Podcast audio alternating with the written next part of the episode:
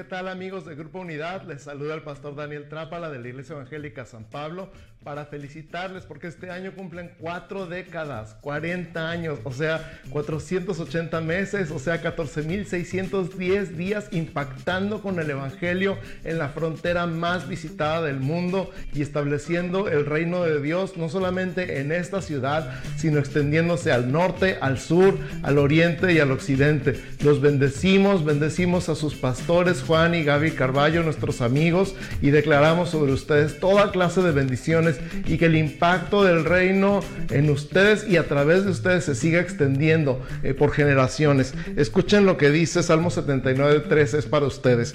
Y nosotros, pueblo tuyo y ovejas de tu prado, te alabaremos para siempre. De generación en generación cantaremos tus alabanzas. Amén. Que Dios los bendiga. Felicidades.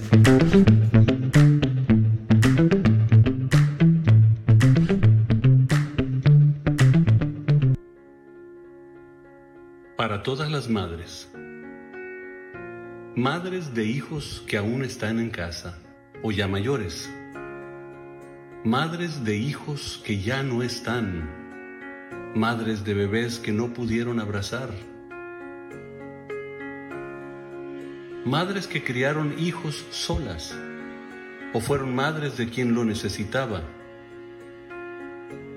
Madres de hijos que se alejaron de Dios o las que aún esperan serlo. Dios las diseñó especialmente para el rol que tienen.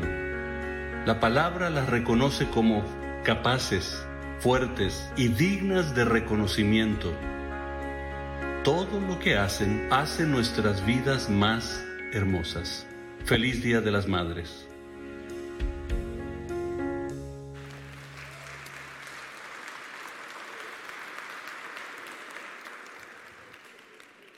Yo sé que oficialmente aquí en México es el 10 que celebramos.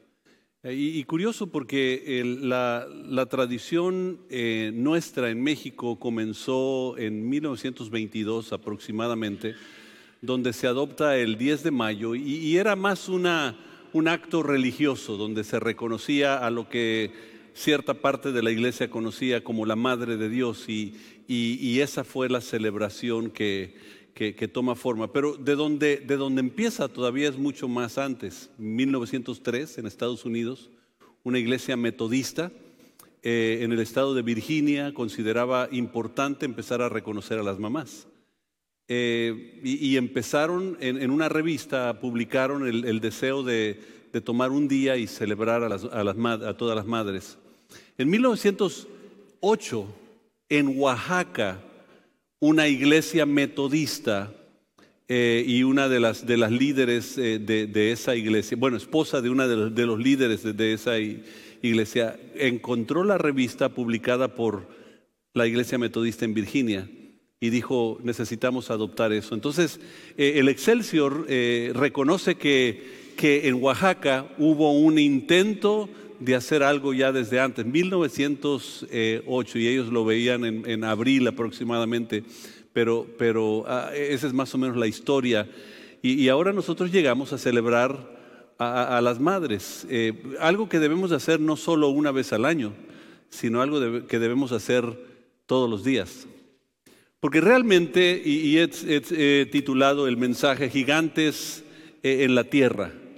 Gigantes en la Tierra es porque la, posición y la importancia que juega una madre en, la vida de, muchos es mucho más grande de lo que a veces reconocemos. Porque hoy en día en la vida tenemos una competencia de quién es mejor, si las mujeres son mejores, los hombres. Eh, y, por favor, no se bajen a ese nivel.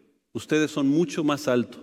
Recuerden que ustedes son hijos de la luz, no de las tinieblas.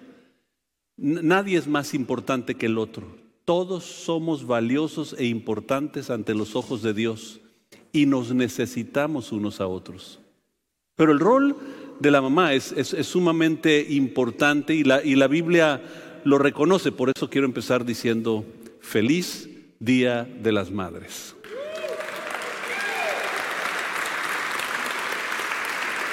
Y aprovechando, Después de que empezó la pandemia, es primera vez que está mi madre aquí, entonces quiero reconocer a mi madre que está ahí arriba.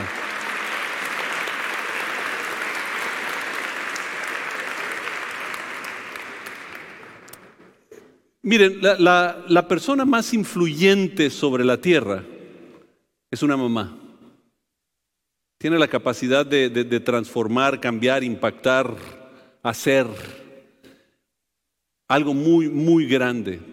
En la Biblia hay mujeres muy importantes que juegan un papel importante para una transformación que Dios hizo. Por ejemplo, está Raquel, Raquel que de hecho no podía tener hijos y de pronto le nace José, una bendición de parte de Dios y José llega a ser libertador para el pueblo de Israel. Cuando había escasez en el mundo entero, de pronto Dios trae a Raquel y le da un hijo llamado José que, logra salvar al pueblo de Israel y de hecho el mundo entero, porque era el administrador de todos los bienes de Egipto.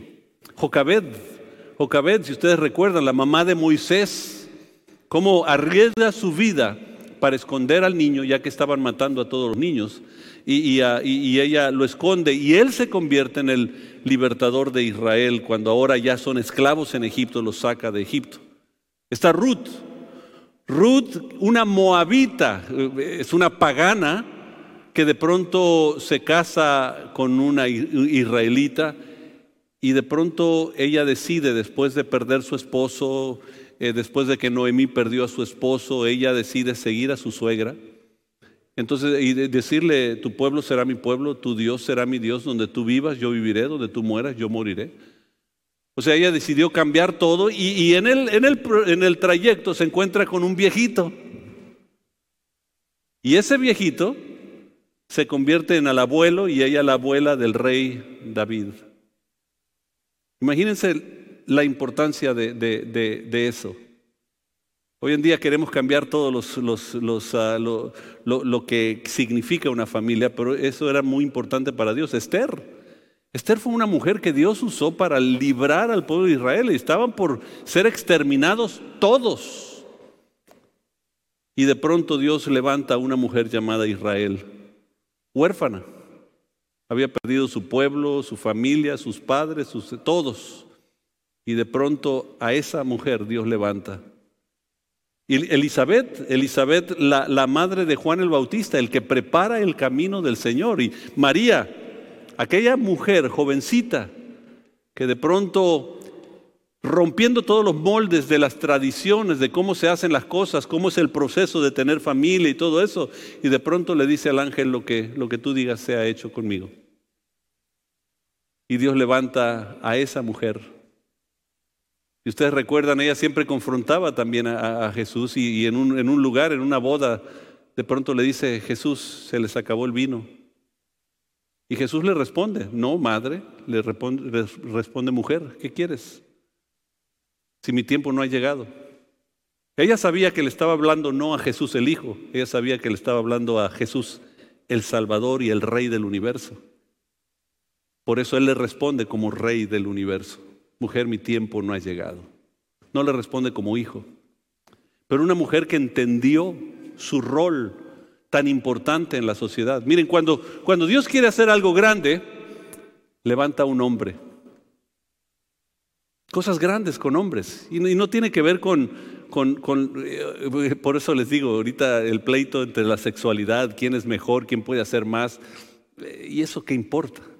Lo importante es que cuando Dios quiere hacer algo grande, usa un hombre. Pero cuando quiere hacer algo extraordinario, entonces Dios usa una mujer.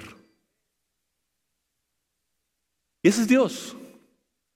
Y si podemos entender lo que Dios hace, fíjense, una mujer, el, rol tan importante que tiene es que lo que sostiene un hogar, el, lo que embona, el, el resistol que puede sostener todo, es una, es una mujer. De hecho, la Biblia lo dice en Proverbios 14.1, dice, la mujer sabia edifica su hogar. Otras versiones dicen edifica su casa. Permítanme decirles que no dice lo mismo del hombre. Ahora, ¿no es importante el hombre en la casa? Por supuesto lo es, pero tiene otra posición que Dios le da. Pero la mujer sabia edifica su casa, su hogar, pero la necia con sus propias manos la destruye.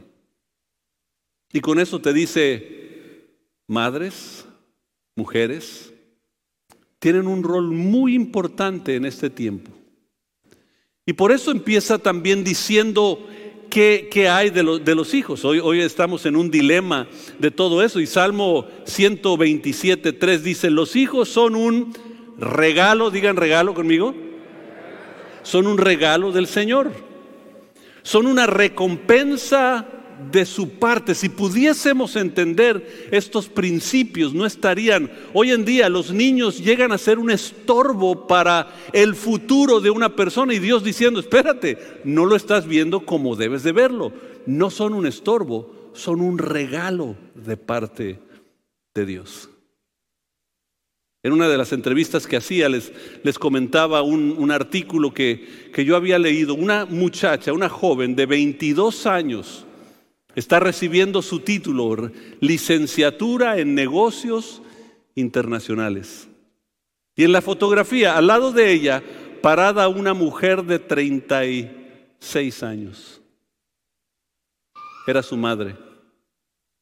A los 14 años había sido violada violentamente. Todo mundo en esa situación dice aborto. Hay que, hay que deshacerse del producto. Y de hecho, ella quedó a los 14 años embarazada en un momento muy violento de su vida. Y cuando está frente al médico le dice, hija, cada vez que tú veas a ese bebé, vas a recordar el incidente que te sucedió. Entonces te recomiendo que abortes al bebé. Y la niña, a los 14 años, le dice al médico, ¿y si aborto al bebé, me voy a olvidar del incidente? A lo cual él respondió el médico, no. Y ella dice, entonces decido quedarme con el bebé. Pasan 22 años y la hija que todos decían debía de abortar porque la habían violado, ahora recibiendo su título, orgullosa con su madre parada a un lado. ¡Wow! Porque los hijos son regalo de Dios. Venga como venga. Pase lo que pase. Pero el mundo está tan torcido. Noten la decadencia de la humanidad.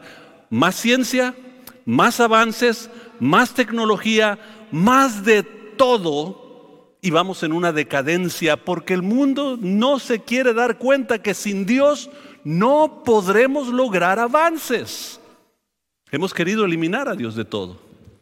Y Dios nos da principios tan bonitos para poder entender los procesos que Él quería para nosotros, porque los hijos son una bendición. Y es que el amor de la madre es muy distinto al amor del padre. El amor de la, de la madre es incondicional. Yo, yo he visto muchos documentales donde está un asesino que, mató a no sé cuántas personas y en la corte están sentados por los dos lados el que, el, que, el que los condena y el otro que está, se está defendiendo, pero dentro de esa corte una mujer, muchas veces mayor, sentada, a pesar de todo lo que hizo el hijo, ahí está una madre que lo ama a pesar de los negativos, a pesar porque el amor es incondicional. Y por eso la Biblia compara a Dios como, como, una, como una mujer. Fíjense, Isaías 66, 3, le voy a leer nada más unos cuantos pasajes. Isaías 66, 3 dice de esta manera, 66, 13, dice, los consolaré allí en Jerusalén como una madre consuela a su hijo. amor incondicional. El, amor de la madre es incondicional porque a veces tú ves a unos bebés que nacen con cabeza grande, la oreja por acá, la nariz así chueca y los ojos así medio. Y la madre dice, ay, qué bello mi hijo. Y tú dices, bueno, tiene la cara que solo una madre puede amar. Porque, porque así es el amor de la madre. No, no ve esos defectos, ve mucho más allá que eso. Y Dios nos enseña el amor de Él para nosotros. Hay mucha gente que yo conozco que si tú le hubieses, ahora conociendo ellos al Señor, si antes de conocer al Señor le hubieses dicho, Dios y el amor de Dios es como el amor de tu Padre, nunca se hubieran acercado a Dios. Pero cuando tú le decías, el amor de Dios es como el amor de tu madre, ellos podían entender la profundidad de un amor sin condición. Porque esa es una madre. Esa es una madre. Hay, otro, otro pasaje, Deuteronomio 32, 18. Deuteronomio 32, 18 dice de esta manera, descuidaste la roca que te engendró. Te olvidaste del Dios que te dio la vida. Y en esa expresión en hebreo está básicamente diciendo aquel que te trajo, que, te dio a luz. ¿no? no está diciendo uno que te formó, que te creó. Está diciendo el que te dio a luz. Está dando un ejemplo de una mujer, una madre que da a luz un hijo. Y los hijos son una bendición. Primera de Samuel capítulo 1, por favor, busquen en sus Biblias o en su dispositivo móvil. Primera de Samuel capítulo 1. Y ahí vamos a ver cuatro cualidades que hacen de una madre un gigante en la tierra. Y espero que esto pueda realmente hablar, hablar a nuestro corazón. Lo primero que quiero que anotes la mujer tiene grandes problemas. Ella procesa todos los dilemas y las dificultades distinto que el hombre. El, hombre en, su mente es, e, e, él tiene, imagínense aquí que tuviera yo varias cajitas. El cerebro del hombre es como varias cajitas y cada cajita tiene su nombre. Por eso cuando, cuando ves a un hombre jugar deportes, lo ves que se mete con todo y se pierde, se le olvida si es o no es una persona de, alta posición o lo que sea, porque él, sacó la cajita de deportes y, es todo lo que puede pensar. Solo piensa en una cosa el, hombre, la cajita de la mecánica, la cajita de, de pintar la puerta. y si tú quieres que haga todas las cosas, tienes que ayudarle a empezar a sacar las cajitas cuando termina una guárdale la otra cajita y sácale la cajita de ahora pintar, ya, ya terminaste las ventanas, ahora vamos a, barrer, ¿no? Porque si no, pues para él ya terminó, cierra su cajita, la pone ahí. Pero hay una cajita muy especial que todos los hombres tenemos, mujeres para que entiendan esto. Tenemos una cajita que se llama la cajita de nada. Todos los hombres, esa es la cajita favorita nuestra. Han visto cuando un hombre se pone a ver la tele, ¿verdad? Llega la mujer y dice, ¿qué estás viendo? ¿Qué dicen? O ves al hombre así perdido, que ya, ya no es una laguna mental, es un océano mental, ¿no? Y está en una laguna mental y, y le pregunta, oye, ¿qué estás pensando? Entiende que él agarró la cajita de nada y ya las otras cajitas ahí están, existen. Mujeres, sí existe todo eso. Pero él está ahorita en su cajita de nada. La mujer, en cambio, es como muchos cables, todos enredados. Y todos están conectados una cosa con otra. Tú cuando piensas en los hijos, nada más estás en, los hijos. Y ya se acabó, no, no puede, no, e, ella está acá, pero no, la familia, que el padre, que la escuela, que no sé cuánto, y todo, todo está conectado. Es una bola así de, de puros cables. Así los diseñó Dios. Nos diseñó Dios así porque nos hacemos complemento el uno con otro. A veces uno dice, es que el hombre es, muy, muy perdido. No, no, no. Por eso, cuando el hombre se propone hacerse experto en un área de su vida, los chefs más destacados ahorita en el mundo entero son hombres. ¿Por qué? Porque agarró la cajita del chef y la sacó No, no le saques otra caja. Mujeres, por favor, déjale las otras cajitas ahí porque se va a perder. Pero por eso se hacen expertos en cada una de las materias que pueden, porque, porque tienen esa concentración en eso. Pero Dios te diseñó a ti en una forma distinta porque necesitaba la sociedad eso. Por eso el amor de la madre es incondicional. No es que el hombre no tenga amor, pero, está en una de las cajitas y, y, cómo sacarle, a lo mejor está abajo, ¿no? Entonces tienes que ir a buscar. Pero así nos diseñó Dios y cuando llegan los problemas, la mujer absorbe mucho más porque, porque todo está interconectado. Por eso afecta mucho más. El hombre, varones, es muy fácil para nosotros decir, déjate de eso, al ratito van a crecer los hijos y ya, ya no va a haber problema. No, no, espérate. Es que ella está procesando muy distinto a como tú procesas. Tú agarraste la cajita, vamos a guardarla y voy a sacar mi cajita de nada. Y, la, mujer todavía está porque acá hizo corto y luego acá corto y acá corto y, está procesando. Pero por eso Dios le dio la capacidad de soportar grandes problemas. nada más desen, la, desen cuenta la diferencia entre un resfriado entre un hombre y una mujer. ¿Se han dado cuenta, verdad?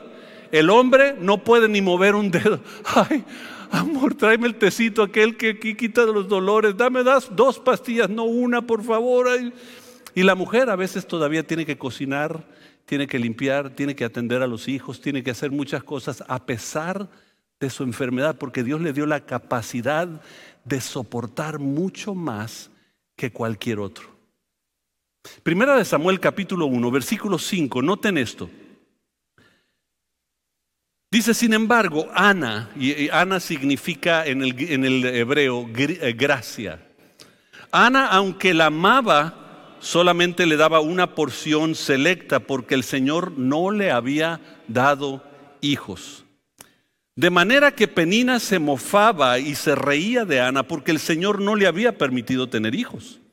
Año tras año sucedía lo mismo. Penina se burlaba de Ana mientras iba al tabernáculo.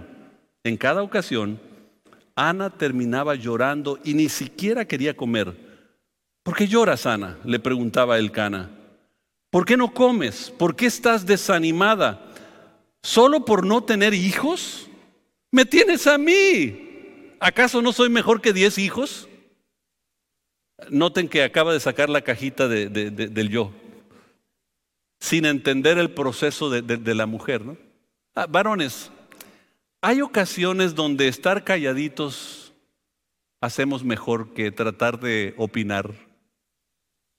Porque los procesos son muy distintos. Dios hizo a la mujer con capacidad de, poder soportar esa grandeza y e, ella, ella tiene que absorber todo, o sea, lo va a procesar, pero tiene que conectarse todo una cosa con otra y, y en lo que va procesando, Dios va trabajando en la vida de ella para poder entender lo que está pasando. Miren, ella no está enojada con Dios. Ella no está peleándose con Dios en ningún momento. En, en, Primera de Samuel capítulo 1 vemos que ella se pelea con Dios. Ella lo que hace es aprende a procesar lo que está sucediendo y empieza a tomar pasos necesarios porque Dios le dio la capacidad de resistir grandes aflicciones, dificultades. Por eso Dios le dio la capacidad a la mujer de tener hijos y no al hombre. Porque el hombre no tiene la capacidad de, soportar ese dolor y con amor y anhelo de ver a un hijo. Un hombre diría, no, mejor que me duerman y ya cuando yo despierte ya está todo bien y ya, ya se acabó el dolor y todo eso. Porque ella puede enfrentar grandes problemas. Y hubo muchas mujeres en la Biblia que, Dios le da esa capacidad y, esa aflicción la llevó a una victoria. Fíjense en Génesis capítulo 29, eh, eh, versículo 32, 32. Concibió Lea y dio a luz un hijo. Llamó su nombre Rubén porque dijo, ha mirado el Señor mi aflicción. Llega el momento donde entendió eso y el proceso de la dificultad la levantó a hacerse victoriosa y mejor cada vez. Me encanta cómo lo dice Corrie ten Boom. Corrie ten Boom lo decía, más bien, ella ya está con el Señor, eh, holandesa, sobreviviente de la Segunda Guerra Mundial, vivió en campos de concentración porque ella, su papá, su mamá y su hermana y ella escondían a judíos para que no los mataran los alemanes. Y cuando se dieron cuenta que ellas estaban, ellos estaban haciendo eso, se llevaron a la familia.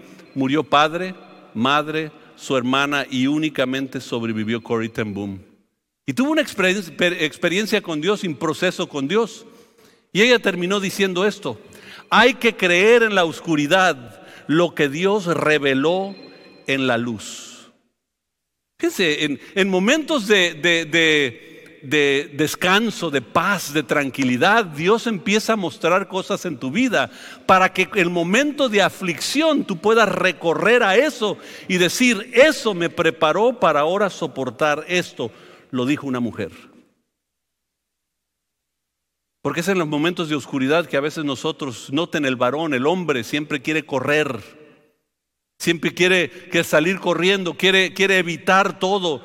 Pero, pero Dios en, la luz te enseña lo que tú puedes hacer en en la oscuridad. Y vienen momentos de oscuridad. Y la mujer tiene la capacidad de soportar grandes problemas y dificultades. Y Dios así la diseña para poder hacer de la sociedad algo grande. Pero la aflicción en, en, las personas, en las mujeres, en las madres, provoca lo siguiente. Número dos, grandes oraciones. Cuando una mujer está en aflicción, recurre a Dios. Noten, la mayoría de las personas que, conocen a Dios primero son mujeres.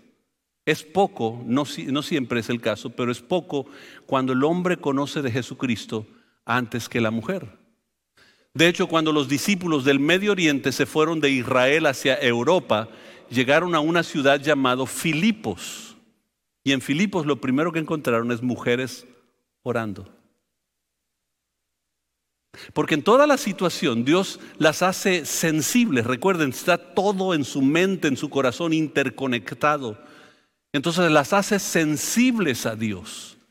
El hombre, en, cambio, tiene que ahora sacar el, de la, el, de la, religión, de la relación con Dios. ¿Dónde está la cajita? ¿Dónde la dejé? Pero la mujer, interconectada. Entonces la aflicción de Ana la llevó a hacer oraciones. Noten el versículo 9. Síganme, por favor. Una vez después de comer lo que fue ofrecido como sacrificio en Silo, Ana se levantó y fue a orar. ¿Fue a hacer qué? El sacerdote Elí estaba sentado en su lugar de costumbre junto a la entrada del tabernáculo. Ana, con una profunda angustia, noten todavía la condición de su corazón y su mente, lloraba amargamente mientras oraba al Señor. Ahí está otra vez. E hizo el siguiente voto. Oh Señor de los ejércitos celestiales, si miras mi dolor, y contestas mi oración y me das un hijo, entonces te lo devolveré y él será tuyo durante toda su vida y como señal de que fue dedicado al Señor, nunca se le cortará el cabello. Mientras Ana oraba, Elí observaba que veía mover sus labios, pero como no oía sonido, pensó que estaba ebria. ¿Tienes que venir borracha? le reclamó. Abandona el vino. Oh no, Señor, respondió ella no he bebido vino ni nada fuerte, pero como estoy muy desanimada, derramé ante el Señor lo que hay en mi corazón. No, piense que soy una mujer perversa, pues he estado orando debido a mi gran angustia y mi profundo dolor. En ese caso, dijo Elí, ven en paz, que el Dios de Israel te conceda lo que has pedido Oh, muchas gracias, exclamó ella. Así que se fue, comenzó a comer y de nuevo ya no estuvo triste.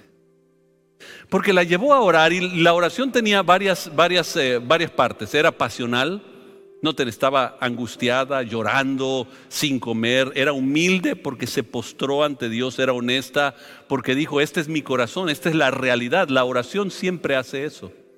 La oración va a sacar la, verdadera razón de tu corazón, por, el por qué haces las cosas. Por eso es orar. Por eso es ir a, pedir y a buscar a Dios. Era, eh, fue honesta, pero también provocó la fe. La oración te lleva a que tu fe crezca. Y ella al final, cuando oyó la voz de Dios, dijo, ok, se acabó. Todavía no estaba resuelto todo.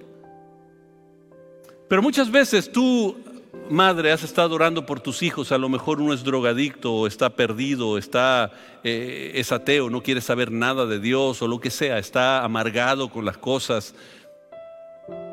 Y tú has estado orando y, dices, pero no, no, no veo respuesta. Pero Santiago nos dice de esta manera, en 4, versículo 3, aun cuando se lo piden, tampoco lo reciben porque lo piden de malas intenciones. Es lo que la oración hace. Empieza a ver las intenciones, ¿por qué lo estás haciendo? ¿Cuál es la motivación? ¿Por qué quieres eso? Desean solamente eh, lo que les dará placer. Pero Ana no estaba buscando algo que le hiciera feliz, porque noten, está orando diciéndole, Señor, si me lo das, te lo, te lo regreso, es tuyo. De hecho, la oración mejor que puedes hacer por un hijo lo encuentras en Efesios capítulo 3. Y el apóstol Pablo está orando por sus hijos espirituales. Y noten esta oración, se la recomiendo. Llévensela, oren por su familia esta oración. Dice, cuando pienso en todo esto, caigo de rodillas y elevo una oración al Padre, el creador de todo lo que existe en el cielo y la tierra. Pido en oración que de su glorioso e inagotable recursos los fortalezca con poder en el ser interior por medio de su espíritu entonces Cristo habitará en el corazón de ustedes a medida que confíen en Él. Echarán raíces profundas en el amor de Dios y ellas los mantendrán fuertes. Espero que puedan comprender como corresponde a todo el pueblo de Dios, cuán ancho, cuán largo, cuán alto, cuán profundo es el amor de Dios es mi deseo que experimenten el amor de Cristo, aun cuando es demasiado grande para comprenderlo todo. Entonces serán completos con toda la plenitud de la vida y el poder que proviene de Dios. Ahora que toda la gloria sea para Dios, quien puede lograr mucho más de lo que pudiéramos pedir o incluso imaginarnos mediante su gran poder que actúa en nosotros. Gloria a Él, en la iglesia y en Cristo Jesús por todas las generaciones desde hoy y para siempre. Amén. Wow, qué oración. Porque la oración de fe como esa realmente muestra una relación que tú tienes con Dios. Punto número tres. No solo la madre puede soportar grandes pruebas, no solo grandes oraciones, también es grandes prioridades. Porque noten en, Primera de Samuel, si regresamos a Primera de Samuel, en, el, en el versículo, capítulo 1, versículo 19, dice, temprano en la mañana siguiente, la familia se levantó una vez más y fue a adorar al Señor. Después regresaron a su casa en Ramá. Y ahora bien, cuando el Cana se, se, acostó con Ana, el Señor se acordó de su súplica y a su debido tiempo dio a luz un hijo, de quien le puso por nombre Samuel. Y le puso por nombre Samuel porque él se lo pidió al Señor.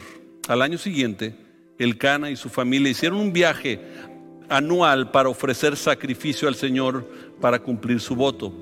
Pero Ana no los acompañó y le dijo a su esposo, esperemos hasta que el niño sea destetado. Entonces lo llevaré al tabernáculo y lo dejaré ahí con el Señor para siempre. Y noten, ella esperó y cuando fue destetado lo llevó al templo. Y el anhelo de su corazón siempre fue tener un hijo.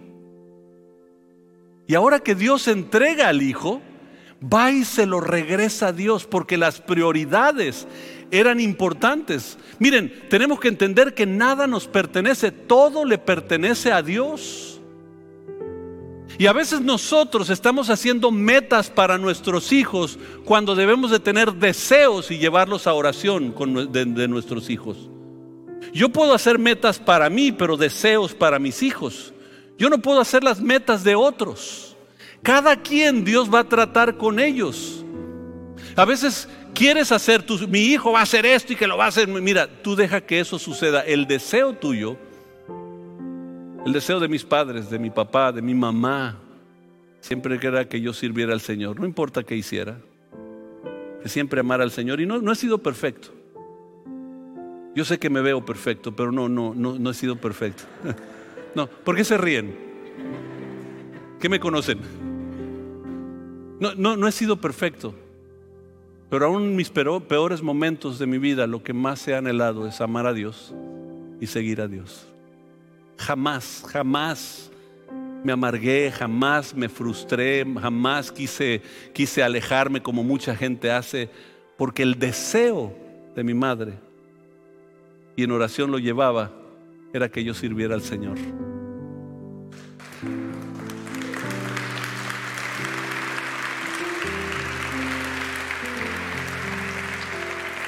Y lo hizo una mujer que yo recuerdo, mi padre estaba sirviendo a Dios y viajaba y, de pronto regresaba, miles de almas habían recibido a Cristo, pero no traía ni un centavo en la bolsa.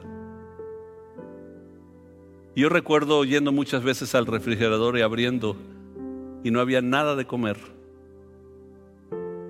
Todavía, todavía me, me impacta eso. Vivíamos en Tucson, Arizona. Pero a la hora de comer había comida en la mesa. ¿Cómo le hacía mi madre? No sé. Y ella no comía con nosotros muchas veces.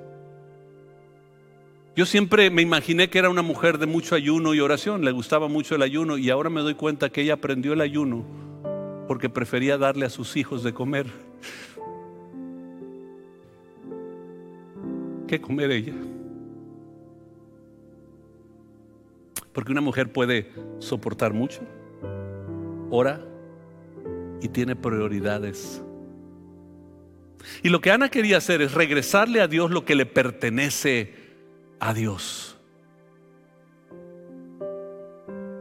Salmo 24.1 dice, la tierra es del Señor y todo lo que en ella hay, el mundo y todos los habitantes le pertenecen. Somos de Dios. Tus hijos, madres que están aquí, son de Dios, no son tuyos. Recuerda que solo son un préstamo temporal para que tú inyectes en ellos una fe y una, una fe viva, que crezcan amando a Dios, no religión. Todo el mundo quiere religión. Que no amen la religión, que amen a Dios con todo su corazón. Número cuatro, grande adoración. Ya se me pasó el tiempo. Pero como tengo rato que no comparto, que me bajen ahora.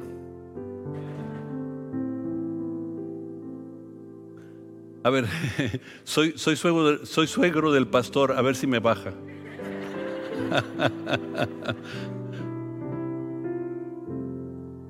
Capítulo 2, versículo 1 dice, mi corazón se alegra en el Señor. Noten su, su, su oración. Se alegra en el Señor, el Señor me ha fortalecido. Ahora tengo una respuesta para mis enemigos. Me alegro porque tú me rescataste. Nadie es santo como el Señor. Aparte de ti, no hay nadie, no hay roca como nuestro Dios. Y empezó a adorar, porque ¿qué, sucede? En, la aflicción que te lleva a la oración, que te lleva a cumplir los propósitos y los planes que Dios tiene, ahora te lleva a una adoración que es una adoración persistente. Empiezas a persistir en las cosas, porque cuando tú permaneces, hoy en día tenemos la gente que más fluctuante que puede haber. Estamos en un trabajo, lo dejamos, nos vamos a otro, nos vamos a otro, nos vamos a otro. Y estamos así porque no hay permanencia, no somos consistentes para crecer.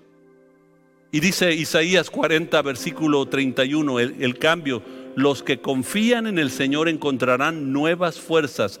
Esta palabra confiar, en, varias versiones la van a leer, en el, en el hebreo es los que esperan esperar. Es una virtud importante. Salmo 37, 7 dice así, quédate quieto en la presencia del Señor y espera con paciencia, espera con qué?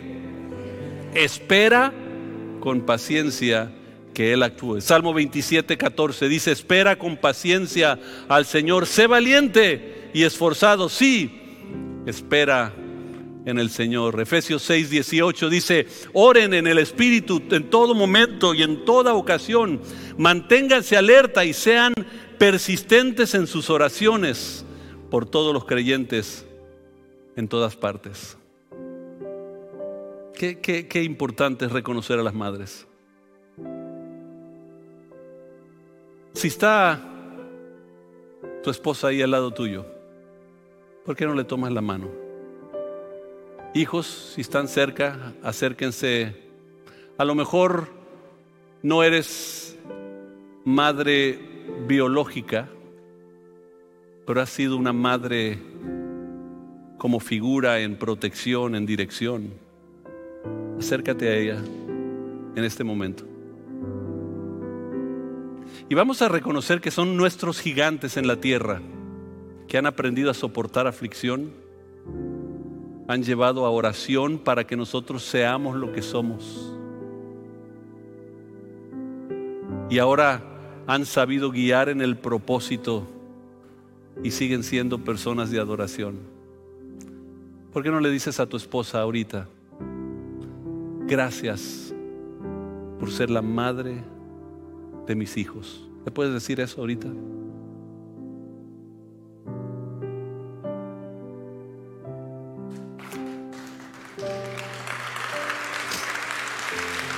Hijos, si están los hijos ahí cerca ahora, acércate a tu mamá y dile, Madre, gracias por soportar todo lo que has soportado para que yo sea tan guapo y bueno como lo soy.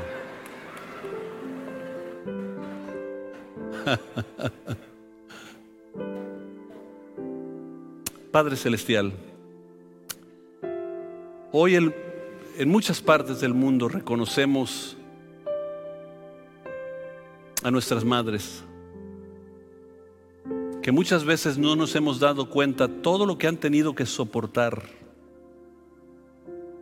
Como varones nosotros nos olvidamos por momentos, pero ellas han tenido grandes aflicciones que gracias al corazón de ellas y el amor incondicional de ellas las ha llevado a orar a ti. y a poder dar la dirección necesaria y el consejo que hemos necesitado, aún en los momentos más difíciles de nuestra vida. Gracias. Por eso queremos finalizar adorándote a ti, Señor, porque sin ti nada de esto es posible. Por ello te decimos que te amamos, Señor, con todo el corazón. Así con los ojos cerrados, quiero que hagan esta oración porque si no has recibido a Cristo como Señor y Salvador, aquí es donde comienza todo. Si me estás viendo en internet, ahí donde tú estás puedes hacer esta oración y es sencilla, nada más dile así, digan así, Señor Jesús, abro mi corazón para que tú seas mi Señor y Salvador. En el nombre de Jesús. Amén. Si hiciste esa oración por primera vez, imagínate el gozo en el cielo, pero el gozo en el corazón de tu madre. Que este día, que algunas partes del mundo celebran el Día de la Madre, tú has entregado tu corazón a Jesucristo. Nada mejor. ¿Habrá alguien aquí que hizo la oración por primera vez? Así sencilla. Nada más levanta tu mano rápidamente para reconocerte. Gracias allá. Gracias, gracias, gracias. Alguien por acá. Gracias. Alguien por acá. Gracias. Aquí les decimos bienvenidos a la familia de Dios. Si tú en, línea hiciste la oración, nada más escribe acepto y vamos a enviarte material electrónico. No hay compromiso con nosotros, el compromiso lo, acabas de hacer con el Dios del universo, que te ama incondicionalmente. No importa de dónde vienes, qué has hecho, qué ha pasado. Y de hecho ahorita hablamos de, aquellas que se están quitando, que están quitándole la vida al bebé. Si, si, si tú pasaste por un aborto, déjame decirte esto. Dios te perdona porque te ama incondicionalmente. Yo estuve leyendo que de una manera de sanar de todo esto e, era, era nombra al bebé. Si, si pasó, pasó, entrégaselo a Dios y dile, Señor, te entrego a David o a María. Ponle un nombre y dile, Señor, en mis errores cometí esas cosas, pero te lo entrego a ti porque ahora tú eres mi Dios. Él te ama, no importa qué ha pasado en la vida. Y ese es Dios. Es lo lindo de Dios. Entonces, permítenos ser tu familia.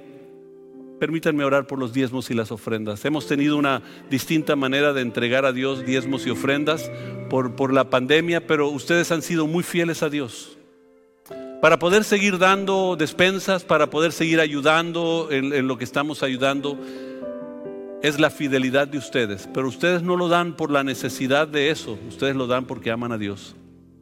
Y yo quiero bendecir sus vidas. Señor Jesús, te entregamos nuestros diezmos y nuestras ofrendas, aún aquellos que están en línea, que ahorita con su familia tienen sus manos puestas sobre aquello que van a entregar. Los bendecimos y te lo entregamos a ti en el nombre poderoso de Jesucristo, como una, un reconocimiento de adoración de mi corazón al corazón tuyo. En el nombre de Jesucristo. Amén y amén.